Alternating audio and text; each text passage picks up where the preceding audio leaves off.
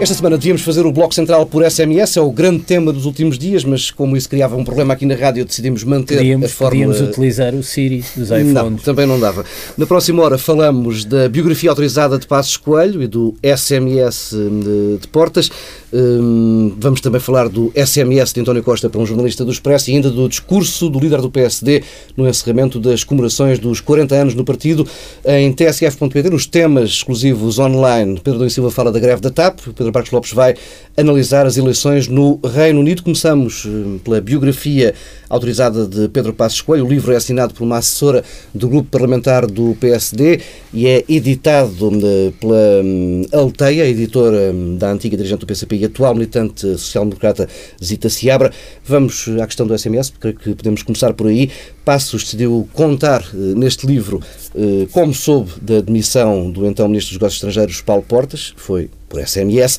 Antes de mais comentários, eh, vale a pena ouvirmos uma hum, reação que chegou ontem à tarde de Paulo Portas. Apresenta-se ao serviço o líder do principal partido da oposição. Se tiverem perguntas para me fazer, podem enviar-me um SMS, eu respondo-vos por SMS ou por carta. Quanto à coligação, está bem, recomenda-se, é para ganhar e eu não dou importância nenhuma ao sucedido nos últimos mas, dias. Mas sucedeu, Boa tarde. Pedro Marcos Lopes, Pedro Dom Silva, hum, não dá importância nenhuma, mas sente necessidade de vir a público explicar o que é que levará um líder partidário, no caso Pedro Passos Coelho, que acabou de assinar um acordo de coligação a destratar o líder do partido que é parceiro de coligação. Tudo isto a poucos meses das eleições. Eu, eu devo dizer que foi com perplexidade que vi eh, este episódio. Eh, na verdade, sejamos sinceros, não há nada de novo no livro em relação ao tema da admissão irrevogável.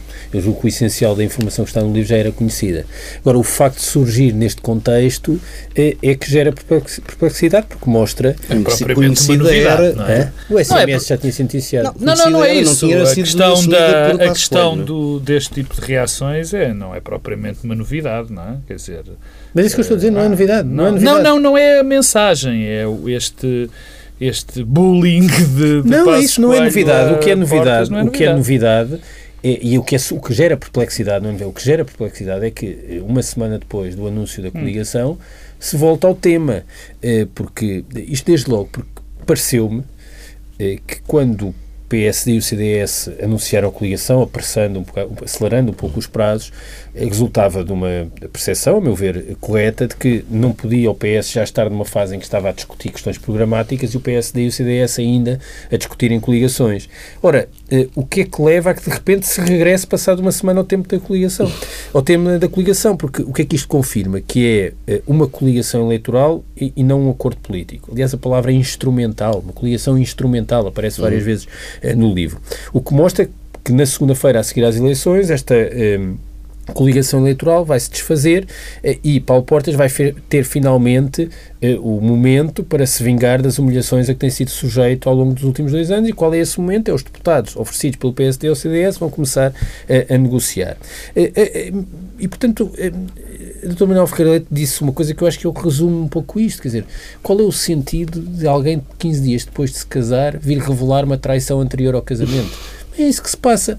É, e não tem lógica, não obedece é, a nenhuma racionalidade é, e, no fundo, ajuda um pouco a compreender alguns traços, e eu depois, se me deixares, quero falar do que importa no livro, que eu acho que este sim, tema, já, já, este já tema iremos, que foi sim. aquele que foi noticiado, é completamente uhum. marginal, tendo em conta o que o livro significa e o que, e o que está no livro, mas porquê? Porque ajuda a compreender um pouco alguns dos traços de personalidade, de facto, de um homem desconcertante que é Pedro Passos Coelho, e que ajuda a compreender aquilo que Pedro Passos Coelho fez naqueles dias, que de facto é hum. difícil. Dizer, ninguém esperava, ninguém consegue conceber que um vice-primeiro, um ministro de Estado se demita e ele não aceita a demissão e tudo aquilo não. É, e isso, o livro acaba por ser muito revelador desse aspecto da personalidade de Pedro Passos Coelho. Pedro Marcos Lopes. Bom, em relação ao, à revelação, de, à revelação, à confirmação ou relembrar de que há duas versões para, para a admissão de Paulo Portas, não é? Aliás, há, há, um ponto curioso que passou, que tem passado um bocadinho em claro, que foi umas declarações, salvo erro, do CDS ou no comunicado em que se diz que a assessora devia ter, a pessoa que escreveu este livro, devia ter percebido mal aquilo que lhe foi dito. Há essas declarações de, de parte de dirigentes do CDS e eu ouvi-as. Ou Elias. Portanto, há aqui, obviamente, uma disparidade. Depois entre, um... entre outras, como o Diogo Feio, por exemplo, que... Depois veio Diogo bem, Feio também dizer... Era bom que tivessem explicado Exatamente. como é que... Bom, o que é que leva... Passos Coelho explicou o que é que leva, Portas quem era a nova ministra. O que é que leva Passos Coelho a fazer o que fez? Há duas possíveis razões. Há duas possíveis razões. A primeira tem a ver. Enfim, essa. Eu admito que a minha explicação seja rebuscada, mas o, o, o, é para isso que eu também cá estou, para tentar dar alguma coerência àquilo que é dito pelo principal responsável político português. É evidente que as próximas eleições vão ser extraordinariamente focadas em Pedro Passos Coelho. Uh, ele, uh, tudo o resto que está à volta, pouco interessará. O PCDS apagou-se desta coligação há muito tempo, não foi de agora. E, portanto, tudo vai estar concentrado tanto no que Passos Coelho fez durante este mandato e naquilo que, enfim, irá fazer, se for eleito, no próximo. Portanto, quer dizer, ele, desta forma, tenta mostrar que é um homem absolutamente responsável e que, enfim, terá que trazer no alforge alguém irresponsável, mas é vida. Eh, portanto, fazer uma declaração brutal da sua fantástica responsabilidade. A segundo ponto tem a ver, dentro destas explicações, tem a ver com a simpatia ou, enfim, o passar a mão, peço desculpa do termo, passar a mão pelo pelo, pela máquina do PSD, fazendo algo que o PSD, ou a máquina do PSD, gosta muito, que é tratar mal Paulo Portas, não é? E isto tem uma lógica neste momento, porque toda a gente percebeu, sobretudo a máquina do PSD, que perdeu deputados que não perderia normalmente para o CDS. Eu acho que os termos da coligação eram praticamente inevitáveis desta forma, porque não havia outra, outra plataforma de negociação. Sim, mas há uma vantagem objetiva para o CDS. Mas o facto Sim. é que o CDS vai ficar com deputados que seriam da estrutura do PSD. E desta maneira, Passos Coelho dá uma alfinetada, dá, enfim, uh, uh, faz um bocadinho de bullying com, com um bocadinho, é a favor, de bullying com o Paulo Portas e tenta agradar a máquina do PSD. Admites que Essas... possa ter sido combinado entre os dois? Não. Esse conjunto de. Nem pensar. Esse conjunto, essa é a parte racional. Essas duas razões são as partes que eu vejo racionais. Que podem ser explicadas racionalmente. A segunda é. Eh, Passos Coelho diverte-se a fazer bullying com alguém que notoriamente ele acha que não precisa, de que não gosta e falo porque sabe que isto não lhe traz qualquer tipo de problemas. Quer dizer, sejamos concretos. Isto, em termos de não ganha, não, não perde um voto. Que ganha, acho muito difícil mas não perde um voto por isto. Quer dizer, isto não tem qualquer tipo de relevância no que vai ser o resultado eleitoral. Uhum. Quer dizer, o facto da coligação aparecer mais sólida ou menos sólida não conta, não, não vai contar. E, portanto, se ele pode humilhar uh, Paulo Portas, que é coisa que, evidentemente, nós já percebemos que ele gosta, ele fala. E, e crees que também é por isso que dá aquelas alfinetadas ao Presidente da República? Não, essa era, enfim, se, queres, se queres falar disso, isso também, se já falamos, essa é outra das partes. Mas essa tem uma parte, na minha opinião, mais reveladora. Ou seja, uh, a popularidade e a importância de, de Cavaco Silva desceu tão baixo, tão baixo, que até o próprio Primeiro-Ministro se dá ao luxo de bater, entre umas gigantescas aspas, no Presidente da República. Ou seja, quer dizer, não faz. O sentido é tão pouco, quer dizer, falar disto faz tão pouco sentido que, que há, um há, um, há um desprendimento. Porquê é que eu hum. também não hei de dizer mal? Porque isto, objetivamente, é destratar também o Presidente da República. Porquê é que eu não hei de destratar? Isto gera-me alguma desvantagem? Neste caso, provavelmente, até lhe dá alguma vantagem. Enfim, não é propriamente uma coisa civilizada. Uh, o Presidente da República respondeu de uma maneira excelente, na minha opinião. Disse que, bem, desse assunto trata depois de acabar o mandato. Mas é mais uma prova de que Cavaco Silva não conta e é bom tratá-lo mal para os políticos. Pedro Silva, a questão do Presidente da República. Não, é isso, quer dizer, não tem, não há muito a acrescentar. Um, eu, eu, eu, eu, devo dizer que li. Dedicaste uma boa parte de um dia a ler um livro. Li. Um, e, e, e, acho que é um livro surpreendente. Bem, é, não resisto a dizer que tem um estilo é, de facto é, difícil de qualificar.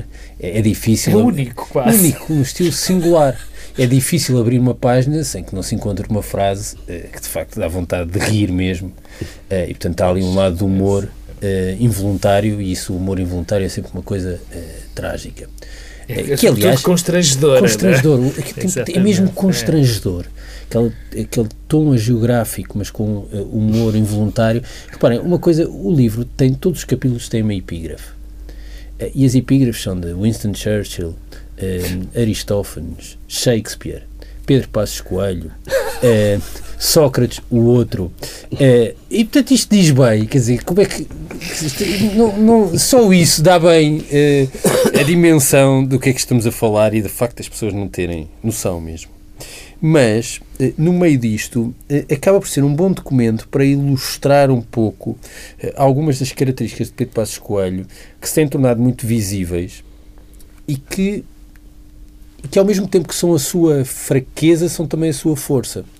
Ehm, a certa altura o livro fala de um ímpeto suicida e muito pouco estratégico que caracteriza Pedro Passos Coelho desde sempre. E é engraçado porque é um pouco isso. Há ali um ímpeto suicida e muito pouco estratégico, mas que é também a explicação para a sobrevivência de Pedro Passos Coelho. Nós, nós estamos sempre muito habituados a olhar para a política e para a ação política encontrando um padrão de racionalidade. Ora, o que encontramos sistematicamente em Pedro Passos Coelho é um ímpeto suicida e pouco estratégico que carece de racionalidade. Mas é também isso que faz e que ajuda a compreender que ele vai terminar o mandato, uhum. que tenha ultrapassado aquela crise do verão de 2013. E aí é que Paulo Portas não percebeu com quem é que estava a lidar. Porque Paulo Portas achou sempre que do outro lado o interlocutor era alguém que agia como ele. Sim. Isso tenho muitas dúvidas, Pedro. Uh, não sei, acho que, que a partir de certa ele... altura sim. E, e, portanto não esperava que tudo aquilo se encolasse assim. E a partir desse momento, isso é que é dramático. Eu, quer dizer, não quero estar aqui a, a, tentar interpretar o pensamento de Paulo Portas, mas percebo que para alguém como Paulo Portas eh, o que se passou desde 2013 até agora seja uma coisa dramática, porque de certa forma... Percebes, no fundo, porque é que a comunicação é... Mas deixa-me só interromper. Ah, ah, o que o Pedro está a dizer é percebe-se a dada altura porque é que a comunicação é feita em SMS, porque deve ser muito complicado em termos da interpretação mútua do discurso o, o, e, a comunicação. E, Paulo Portas ficou completamente armadilhado e preso. E o que é que o livro, o que é que o livro nos, nos diz? É que, na verdade, é como se, em relação a Pedro Passos Coelho, todos lhe dessemos algum desconto sistematicamente e lhe permitíssemos os devaneios eh, discursivos incoerentes, ainda esta semana vamos falar mais à frente, uhum. tivemos mais um, o comportamento errático, as contradições, quer dizer, há uma, um déficit de escrutínio em relação à contradição sistemática do discurso de Pedro Passos Coelho. Ele é capaz de acabar uma frase e na frase seguinte estar a dizer o contrário do que acabou de dizer. E isso que, em relação a outro político, seria escrutinado, não é. Há aqui um desconto e isso tem a ver com esse lado desconcertante que vem referido no livro. E, e, e portanto, eu diria que o que o livro mostra não é só essa contradição entre o interesse tático, que é preservar a, a coligação que tinha uhum. sido anunciada há 15 dias antes, um, e, e, o ruído que é introduzido é uma outra coisa. E, e, e sobre, sobre o que aquilo que aparece, eu acho, um, devo dizer que um, há duas coisas que me parecem importantes. Uma é comparar este livro com o Mudar, com o livro que Pedro Passos Coelho lançou antes de ser candidato a Primeiro-Ministro. Porque é curioso como no espaço de quatro anos, não sei exatamente uhum. quando é que esse livro foi lançado, eh, muda a versão que nos é apresentada da mesma pessoa. Há quatro anos foi-nos apresentado um homem que vinha mudar o país e modernizar o país. Agora é construída uma identidade diferente, que é o homem vulgar. Um, isso é curioso porque e é curioso porque, porque não é a mesma coisa. Este livro não é o mudar, são dois. São, é-nos vendida uh, uma pessoa diferente. Mas porquê é que isto é problemático? Bem, também isto só é possível, estamos perante alguém sem história e sem passado. Dizer, não há nada para falar sobre Pedro Passos Coelho. Pedro Passos Coelho não existe, não tem pensamento. O, o, livro está cheio de referências ao pensamento. Quer dizer, por favor, ao regresso à academia. Fala, diz, frases destas. Um, isso não existe, é uma mão cheia de nada. Eu li essa, fiquei mas é, Mas é, é, é curioso, porque ao mesmo tempo que é feito esta inversão na, na versão que nos é vendida de Pedro Passos Coelho, apaga-se uma parte importante do passado. Eu andei à procura e, e não encontrei referências a Ângelo Correia, a Miguel Relvas. É como se tudo isso. E há um outro Pedro Passos Coelho. Eh, e eu acho que isso, eh, esses apagamentos só são possíveis porque também é, é sempre possível esta reescrição contínua de quem é Pedro Passos Coelho. E devo dizer que há um momento de verdadeira pornografia política. Quer dizer, a palavra é mesmo pornografia política. um, que é a parte sobre Massamá. Uh, porquê? Em janeiro, Pedro Passos Coelho fez um comunicado que me pareceu uh, muito louvável, uh, em que, sobre o facto da mulher ter uma doença oncológica, disse que queria que fosse um assunto que dissesse apenas respeito à sua família e que a reserva da privacidade continuasse a ser respeitada. Ora, o livro suspende essa reserva de privacidade. Um, um capítulo inteiro dedicado a tem, que Não é um capítulo inteiro, mas tem uma parte de um capítulo que é um capítulo, quer dizer, deplorável. Deplorável por várias razões, porque hum, eu acho que já basta as violações da privacidade a que os políticos são sistematicamente sujeitos. E estamos a falar de violações da privacidade institucionalizadas, como ter de declarar o carro que tem, todas essas coisas. Acho isso uma coisa horrível. Essa inclinação para a transparência acho que eh, não leva a lado nenhum eh, positivo. Agora, como se já não bastasse isso, quando são os próprios políticos a escancararem as portas de casa, é que a partir daí, não mais Pedro Passos Coelho pode criticar qualquer notícia sobre a sua vida privada. Uhum. Perdeu essa capacidade. E utilizar, eh, quer dizer, eh, essa, esse lado da doença da mulher e agora vir eh, criar eh, eh, uma história e de, com citações em ON eh, sobre esse tema é uma coisa verdadeiramente pornográfica. Mas que tem, e é isso é que me preocupa, é que se não, mas isto foi uma casa, é a tal assessora do grupo parlamentar que resolveu fazer isto. Eu acho que não. Eu acho é que os focos do grupo andam a dizer uma coisa que me parece mais ou menos clara. É que há uma marca que se colou a Pedro Passos Coelho, que é a insensibilidade social. Hum. Mandou os portugueses pegar na enxada, disse que o desemprego era uma oportunidade, convidou os jovens a sair da zona de conforto e, portanto, colou-se-lhe uma marca de eh, insensibilidade social. E o que há é aqui uma tentativa de humanizar ele vai passear a cadelinha peluche, eh, afinal gosta muito de andar em casa a tratar da lida, eh, é muito... Isto é uma coisa, eu devo dizer que eh, causa-me eh, arrepios. Um, e isso eh, é provavelmente o propósito final eh, do livro e que mostra que estamos perante um homem desconcertante, mas que na sua vulgaridade é retocado por aquilo que os focos do grupo dizem. E é isso que o livro, em última análise, faz e eu acho que isso é pornografia política. Pedro Marcos Lopes, leste o, nível, com, o livro com este nível que tem? Não, e é um homem que é capaz de abrir elevadores com as próprias mãos. Com as próprias mãos? Bom, não, não li, não li com este detalhe uh, que o Pedro Adão e Silva leu, li apenas partes, escolhidas por mim, fui abrindo, mas não li nem pouco mais ou menos todo. O que eu li, bom, o que eu li foi um, uma peça absolutamente deprimente. Uh, eu, eu, tenho muitas dificuldades em, em, em, em qualificar o livro.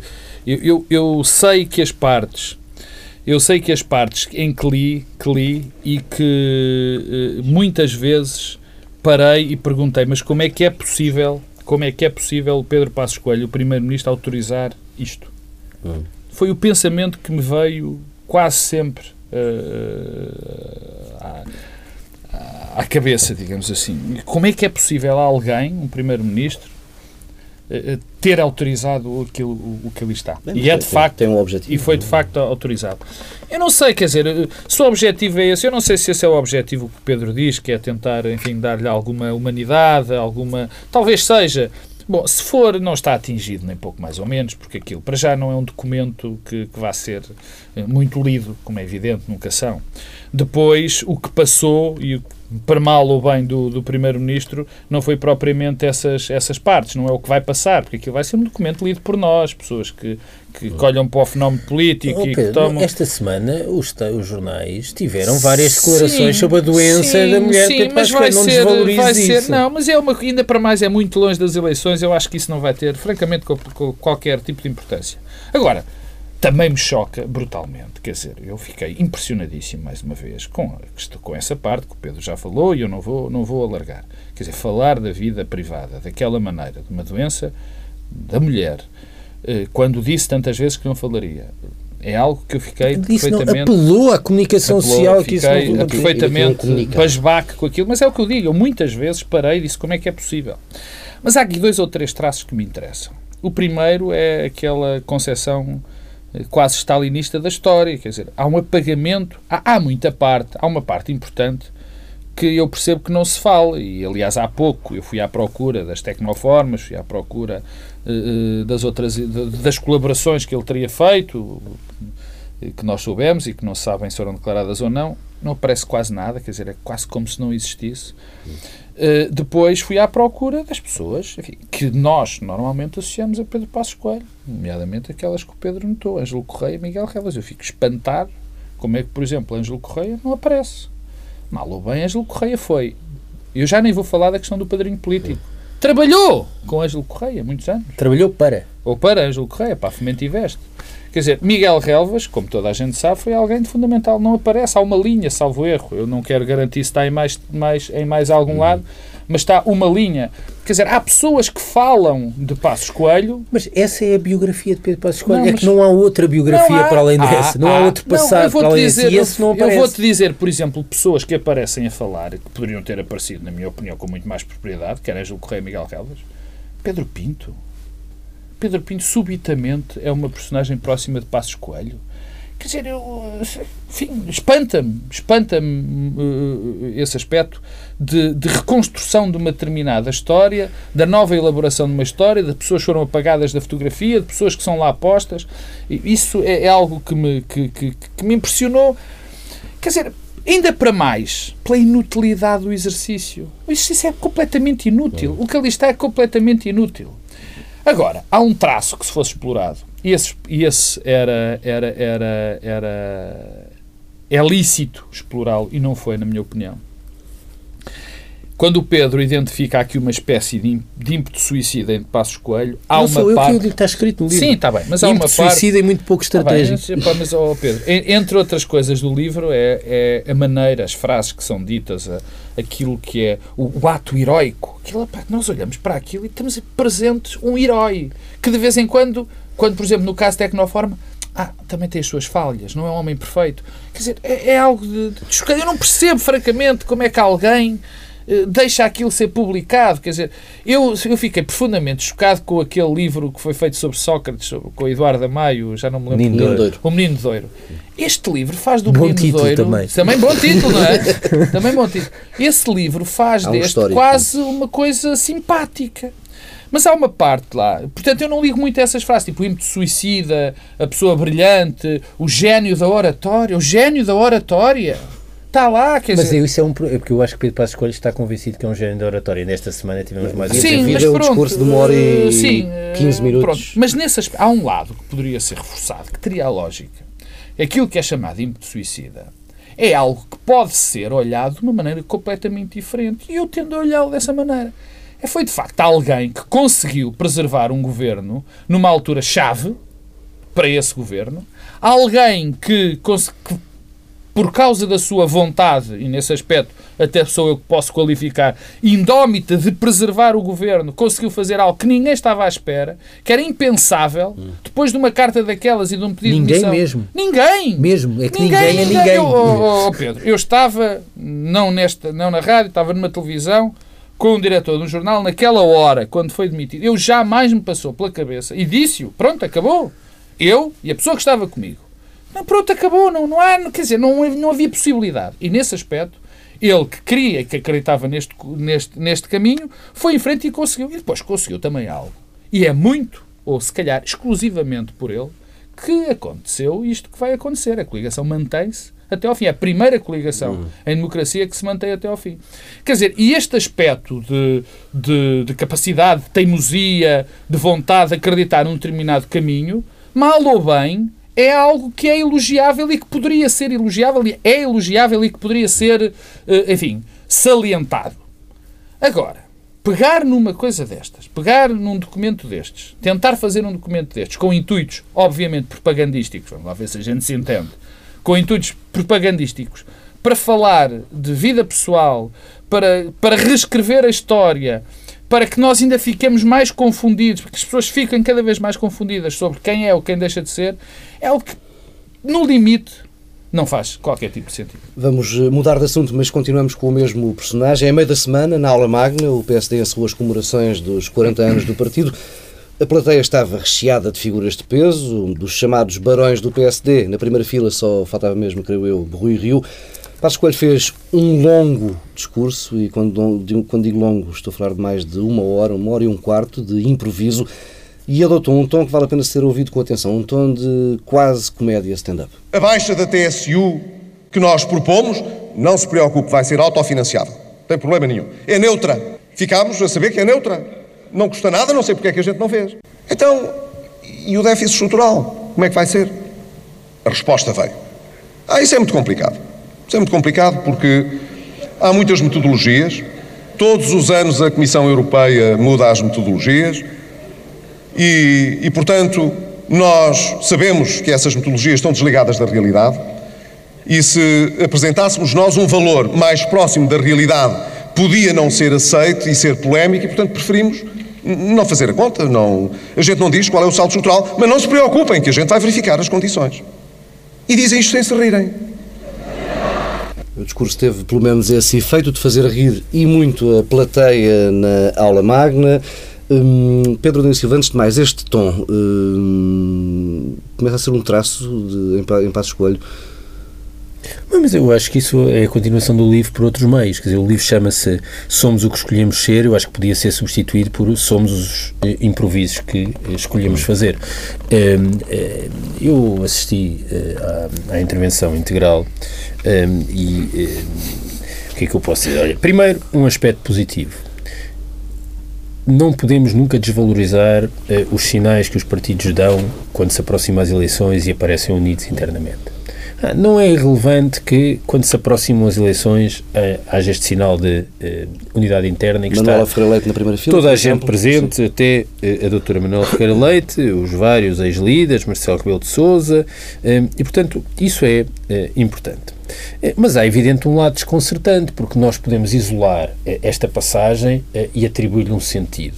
Mas também podemos isolar um sem número de citações do discurso e elas são surpreendentes e impróprias num Primeiro-Ministro. Agora, tudo espremido, qual é a vantagem? É que, de facto, há aqui uma narrativa, e eu já lá vou à questão da TSU e do PS. É que o PSD tem eh, uma, uma narrativa eh, clara, com princípio, meio e fim. Isso é uma vantagem competitiva em eleições. Eh, qual é o problema? É saber se essa narrativa adere à realidade das pessoas. Porque o que tivemos foi uma espécie de Pedro Passos Coelho no País das Maravilhas. Um, o que é, mas qual é a narrativa? Recebemos um país sob, sob resgate, recuperámos a credibilidade, o país está melhor, os portugueses ainda não, mas foi feito o que era preciso para a situação melhorar para os portugueses no futuro eh, próximo. Mas deixa dá o resto, que é que tenham cuidado que vêm aí os senhores que levaram Exato. E ainda eh, acabámos com os donos de Portugal, acabámos com Sim, os privilégios. Não é, não é provavelmente novo, não é? Nada, nada neste discurso foi novo. Quais são os problemas? A avaliação que os portugueses fazem, a credibilidade dos amanhãs que cantam. Quer dizer, eh, a certa altura houve umas passagens sobre campanhas eleitorais e prometer o que depois não se faz. Quer dizer, eu, eu, acho que isto está tudo, de facto, está tudo maluco, mas será que Pedro Passos Coelho não se lembra da campanha eleitoral que fez há quatro anos? Sobre o PS eh, e as, eh, as medidas do PS, porque aí sim eu acho que houve aqui uma consolidação de algum tipo de inversão daquilo que tinha sido. Sobre eh, as propostas que o PS eh, anunciou, ou que são dos economistas, mas que o PS eh, amplificou, 95% só. 95%. uh, uh, o, o que é que Pedro Passos Coelho, o que é que o PSD já fez? Três coisas diferentes. Primeiro, aquela reação inicial que foi estão a voltar ao investimento público e ainda não li, mas discordo. Primeira reação. Depois, aquele episódio todo do visto prévio e enviar para o tal e as perguntas e as respostas, que teve um efeito político negativo porque disse, bom, estes senhores estão no governo e nós estamos na oposição. É isso que se tratou. Que foi criticado, Marcelo Rebelo de Sousa foi, por exemplo, muito violento. E eu surpreendeu-me, por exemplo, lá está o lado desconcertante, que já tendo desaparecido um pouco da agenda esse tema, que nessa intervenção Pedro Passos Coelho tenha voltado ao tema sim. da UTAU. Mas porquê? São estas coisas que não se percebe. Porquê que ele volta àquilo? Porquê que ele elogia Dias Loureiro? São aquelas coisas incompreensíveis, quer dizer... Mas agora já fez outra coisa, que foi criticar pelo seu valor as propostas uhum. e dizer que isto é perigoso e que não corresponde isso já é diferente e já é politicamente hum, eh, interessante. Agora, de resto, o que é que é? É um discurso celebratório e autocelebratório e de alguém que está com uma confiança só mesmo comparável à da Ministra das Finanças. Neste momento há aqui uma disputa pela liderança da autoconfiança. Se calhar, se calhar não é coincidência serem os dois com essa confiança. Eu, eu tendo a, a, a, desvalorizar o conteúdo político do, daquilo que se passou na aula magna, hum. E quando eu digo o, conteúdo político em termos gerais, e a valorizar muito o conteúdo político-partidário. Ou seja, aquilo foi um acontecimento partidário, puro e duro. Tudo o que ali se passou, eh, na minha opinião, foi para consumo interno. Hum.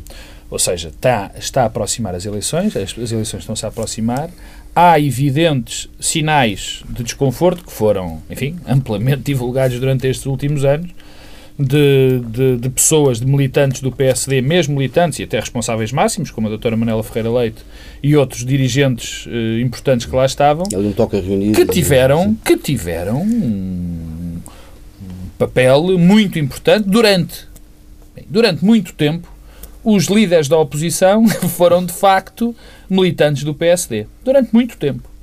E os, os ataques mais violentos que foram feitos à política do governo foram feitos por militantes do PSD, nomeadamente a doutora Manela Ferreira Leite.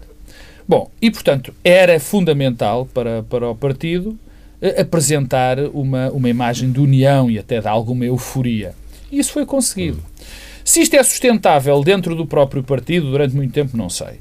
Ah, e, aliás, há outros sinais, por exemplo, a questão presidencial é uma questão que também tende a ter, a causar problemas internos dentro do partido. Portanto, tudo o que se passou, tudo aquilo, mesmo as análises ao programa do PS ou, ou, ou, ou, ou as outras questões, são absolutamente secundárias face à importância de, de do que ali estava em causa. Ali era, foi um acontecimento interno que foi preciso, que foi bem dirigido, que foi bem encenado nesse aspecto, foi muito bem encenado, deve ter dado um trabalho absolutamente gigantesco a quem o organizou ter aquelas pessoas todas ali.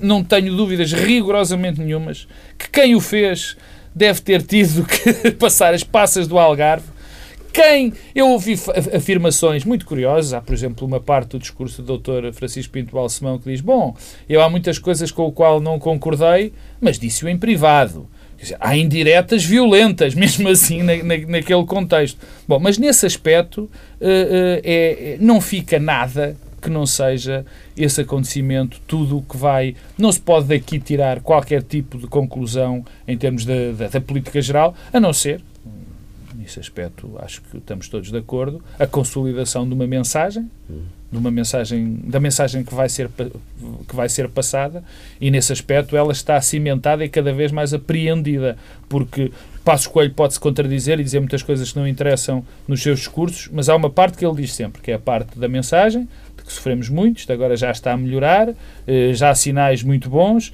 portanto, há uma parte que já está sólida e é esse discurso que vamos ouvir até ao fim da, Sim, já está, da, da já campanha, da campanha é? eleitoral. É? Vamos uh, mudar de assunto. A semana ficou marcada por um outro SMS eh, enviado por António Costa a um jornalista do Expresso, João Vieira Pereira, diretor adjunto do Semanário Expresso, decidiu publicar numa crónica na semana passada essa mensagem, esse SMS que o líder do PS lhe tinha enviado a protestar contra uma crónica de, dele, João Vieira Pereira, publicada na semana anterior. Hum, Pedro Adão e Silva, é aceitável este tipo de indignação por escrito num político?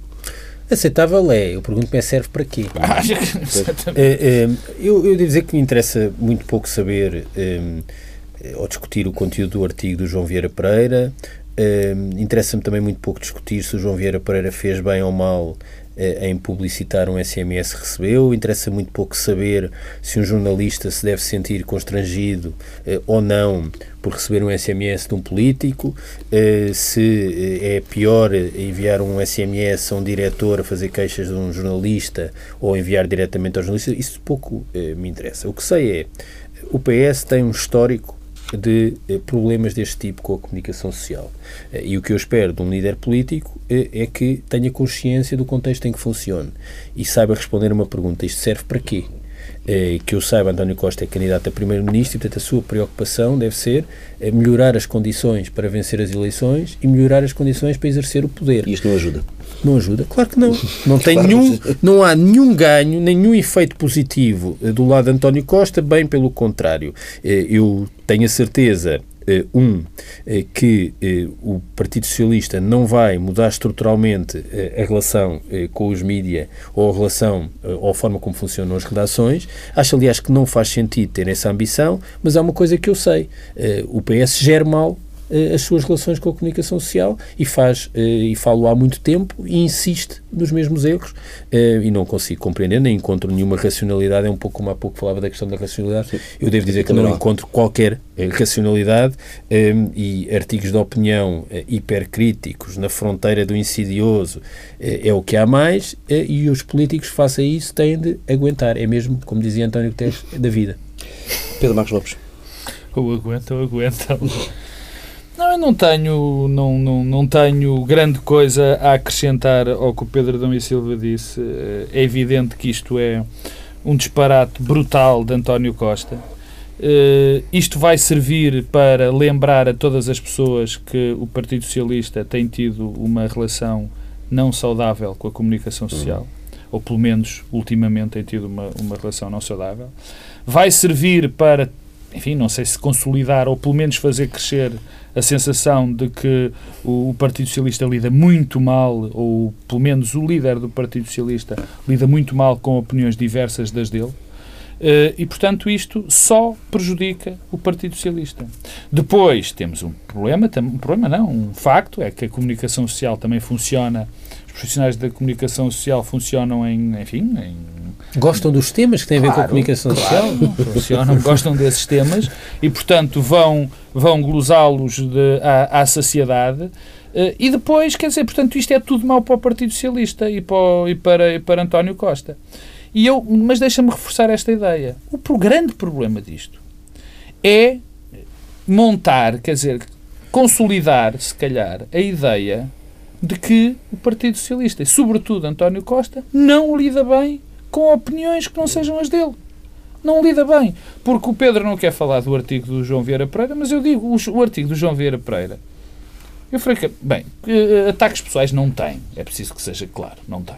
Não tem. Uh, é um artigo, enfim, pode-se dizer melhor ou pior, a análise é melhor ou pior bem feita, mas não é um artigo, na minha opinião, sem nada de especial. E se, quer dizer, se António Costa reage desta forma, eu imagino que reações já deve ter tido face a jornalistas que disseram coisas piores ou não tão más. Quer dizer, eu imagino, e quando eu digo eu imagino, põe as pessoas a imaginar. Põe as pessoas a imaginar. E, e agora, quando imaginarem, vou imaginar sempre pior do que se calhar aquilo aconteceu. Quer dizer, é, é, é, é lamentável. Eu acho que é lamentável, não, não ganha nada. Obviamente que eu acho normal que os políticos critiquem os jornalistas. Não acho tão grave assim. Uhum. Acho, que no, acho que os jornalistas e quem faz comentário como nós tem de estar disponível uh, para ouvir também algumas coisas. Só que, quer dizer, isto são limites que não se podem, na minha opinião, ultrapassar uhum. e vão ser profundamente negativos para, para, para, para, para o António Costa e para o Partido Socialista. E temo que isto não fique por aqui. Bem, e fica porque esta edição do ah, o programa Bloco fica, mas... Central, sim, temos mesmo de, terminar. Lembro que em tsf.pt, nos temas exclusivos online, Pedro Dom Silva vai falar da greve na TAP e Pedro Marcos Lopes analisa as eleições no Reino Unido. Regressamos na próxima semana. Tenham um bom fim de semana. Pedro Nunes Silva, a greve no TAP que hum, já correu os 10 dias eh, com muito prejuízo e com uma coisa inédita de termos sindicalistas a criticarem uma greve. É verdade, não todos, não todos. É, quer dizer, o direito à greve é mesmo um direito fundamental, uhum. é, mas é, não podemos ter a atitude à greve sou a favor. Desde logo porque há aqui um problema, nós hoje sabemos sobre as greves também, que por uma série de fenómenos, muitos deles negativos, há uma espécie de profissões que são tipo gatekeepers que podem fazer greves que outras pessoas não uhum. podem uh, e outras profissões uh, não podem, com um efeito devastador para o conjunto da empresa normalmente onde trabalham. E, esse é o caso desta, desta greve. A, a, TAP tem um sério problema que é conhecido de capitalização e o problema de capitalização pode ter várias soluções. Uh, podemos acreditar mais numas ou noutras, na privatização, no aumento de capital com uh, uma privatização parcial. Uh, eu tenho dúvidas em relação a isso, aliás, eh, mas o que isso é uma discussão que nós podemos ter sobre as soluções financeiras para a TAP, agora qualquer das soluções não resiste a uma greve deste tipo e este tipo de problemas internos à TAP. Eu, mas há, há, uma questão, e é sobre isso que eu queria deixar uma nota, que é sistematicamente invocada, que tem a ver com, em algum momento, ter sido prometido aos pilotos uma participação no capital. Eu não me choca isso. Uhum. Eu não me choca porque acho que é um elemento de estabilização estratégica e de pacificação de uma empresa. No momento de privatização, uma parte do capital fica para os trabalhadores. A, a participação eh, no capital eh, ajuda a, a, pacificar as relações eh, laborais. Agora eu pergunto-me, porquê só os pilotos? Uhum. É que essa é que é a grande questão. E, no fundo, nós estamos sempre a assistir a réplicas da incapacidade de responder a essa pergunta. É como se houvesse um conjunto trabalhadores da TAP que têm eh, um conjunto de direitos que os outros não têm, sendo que são precisamente os trabalhadores da TAP que terão mais facilidade de resolver o seu problema laboral uhum. se a TAP colapsar. Hum, e eu devo dizer que isso, eh, de, de alguma forma, de gerar essa dinâmica de eh, maior proteção de um conjunto de trabalhadores à custa da fragilização de todos os outros, que é o que está a, a acontecer de facto, é algo que é inaceitável, eh, mas que faz parte do direito à greve, mas que não deve ser eh, tolerado politicamente e eu julgo que é importante eh, o consenso alargadíssimo político que tem existido em Portugal em torno desta questão, mas vejo como um horizonte muito negro aquilo que se possa, pode, pode vir a passar com a TAP não próximos há um consenso tão grande, ou pelo menos Pedro o consenso Lopes. tem razões que, são dif que, que diferem muito. Não, em relação não é? a este aspecto há. Bem, nem nesse, mas eu vou falar. Adiante, eleições no Reino Unido. Não, eu queria, eu, eu não, não, não, vou fazer a análise, enfim, aturada de tudo o que se passou na, nas eleições do, do, Reino Unido. Eu só queria tirar aqui duas ou três, uh, dois ou três apontamentos que podem ser adaptados, uh, enfim, a outras eleições, provavelmente até futuras. Uh, passadas é que não. Passadas, passadas é, é um complicado aplicar. Não, olha que podia, que se podia, que se podia. Bom, mas enfim, não, para não, não vamos ter essa discussão. Os conservadores tinham uma mensagem claríssima, coerente, bem definida e começaram a tratá-la bem cedo. Uhum. O, o Labour andou para trás e para a frente nas suas mensagens. Havia uma dispersão enorme de mensagens. Ainda anteontem, uh, anteontem não, ontem, o Guardian falava de, desse aspecto, que, que o que o, enfim, muito triste, o Guardian, que diz ele com frontalidade, passava, que tinham passado de um discurso moderado para um discurso ultra-extremista em pouco tempo. Eu não sei também o que é que eles acham que é um discurso ultra-extremista, mas isso é outro aspecto. Mas havia uma dispersão enorme de, de mensagens. Depois, há outra mensagem... E há algumas mensagens muito semelhantes com os stories. Sim, sim, Eu sim. vi, por acaso, um gadget, que era uma daquelas canecas, sim, é, sim. um mug, do Labour, sobre eh, controlar a imigração. Exatamente, exatamente. Não, quer dizer, era completamente eh, disperso. Algumas até iam alá, a, além da mensagem política do SNP, do Partido uhum. Escocês, uhum. porque o Partido Escocês, além de ter aquela, e era a bandeira e a bandeira fundamental do nacionalismo escocês, tinham também uma mensagem brutalmente populista, muito anti-austeritária, levada, uhum. levada a um limite brutal. Bom, essa é a primeira lição que se pode tentar retirar alguma coisa para os partidos que estão na oposição neste momento em Portugal. A segunda tem a ver com o fim, ou quase esvaziamento completo do, do, dos Libdem. Uhum. Uh, o que nos diz, o que isto também nos diz, é que na altura de decidir o voto. O voto útil. Há, não, quer dizer, é mais do que o voto útil.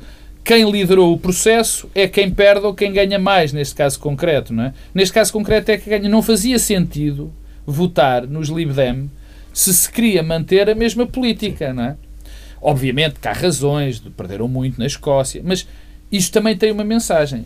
Paulo Portas, se calhar, foi mais, foi, foi, foi mais esperto do que o Kinnock, não é? Quer dizer, é melhor porque, O Kinnock, não. Do, do, Clegg. Do, Clegg, do Nick Clegg. Já, onde é que já vai o Kinnock? o Farage, onde já vai o Kinnock. onde, olha, isto é para mostrar que eu sou velho, não é? Bom, portanto, isto também tem uma mensagem que Portas, se calhar, percebeu melhor do que toda a gente. Hum. E, e, quando eu tenho dito que é muito provável que os deputados do que foram que sejam deputados do PSD que vão dar a maioria, uma possível maioria de governo ao Partido Socialista, também tem alguma coisa uh, a, a ver. Não, não, não, não, do PSD. Oferecidos pelo PSD. Ah, ah, tá do PSD, não é? Quer dizer, essa é a segunda. A terceira também tem a ver com algo que, que, que eu li na, na sexta-feira que dizia que, bom, que o Churchill devia estar orgulhoso destas eleições. Eu, eu francamente, não sou inglês, nem escrevo em, nem trabalho em, em jornais ingleses, mas há, tenho a certeza que ele não podia ter ficado mais triste, porque estas eleições, apesar de o, de o último partido dele ter ganho, foram eleições que mostraram que o caminho para a provável independência da Escócia é mais, eh, enfim, é mais previsível.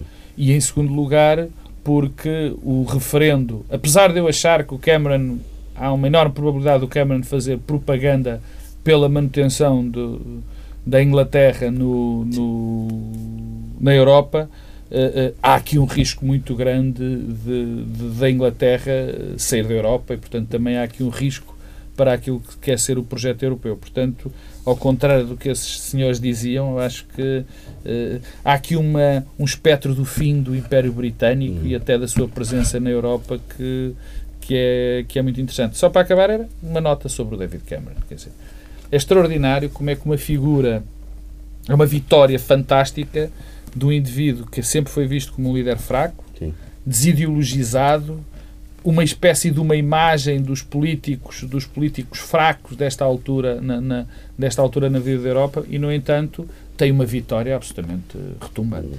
Pedro Silva, ainda queres falar Não, queria só uh, duas, três coisas muito rápidas sobre as eleições britânicas. A primeira tem a ver com a estabilidade do discurso. Uh, dos conservadores, eh, é verdade, mas eh, houve aqui uma, também uma mudança com o aproximar das eleições e que se intensificou, que foi a forma como o tema Escócia, Escócia foi agregador, foi desmobilizador e mobilizador. Quer dizer, eh, as últimas semanas de campanha foram feitas com os conservadores a, a, a assinar o papão de um possível governo de coligação Labour-Partido Nacionalista uhum. Escocês. E, portanto, isso não é bem a estabilização. Aqui. E isso teve um efeito sobre o voto, porque ao mesmo tempo que concentrou o voto no Partido Nacionalista na Escócia, concentrou o voto nos conservadores à custa uh, dos liberais uh, um pouco por toda a Inglaterra.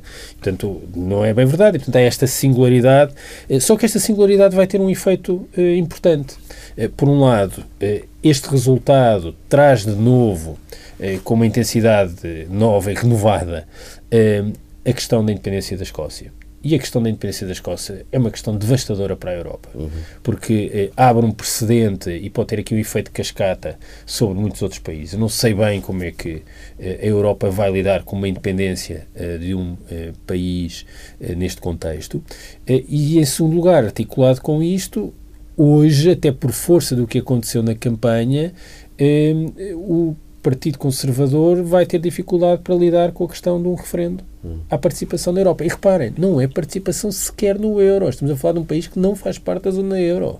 Para este efeito é curioso, porque mesmo um país que não faz parte da zona euro pode ter em cima da mesa a questão da, eh, da, da, saída da União Europeia. Eu Mas acho que isso vai ter, vai ter um efeito eh, muito eh, amplo na política europeia e, de certa forma, o espectro do fim do Império, e Churchill, quando se bateu e foi um europeísta convicto, tinha muito a ver com uma forma, um mecanismo também de, certo, de resgatar ainda o que restava do Império Britânico no pós-Segunda Guerra Mundial, mas na verdade eh, não sei bem como é que a Europa vai resistir uhum. eh, a todo este processo e, portanto, isto vai ser uma coisa que acabará por ter efeitos eh, sobre Portugal também. Pedro Marcos Lopes, não, não ia só, só lembrar, provavelmente, quer dizer, no discurso, no, no discurso de Cameron de sexta-feira, Cameron voltou a dizer que o referendo era para ser feito Sim, uma promessa. Já em... Ah, sim.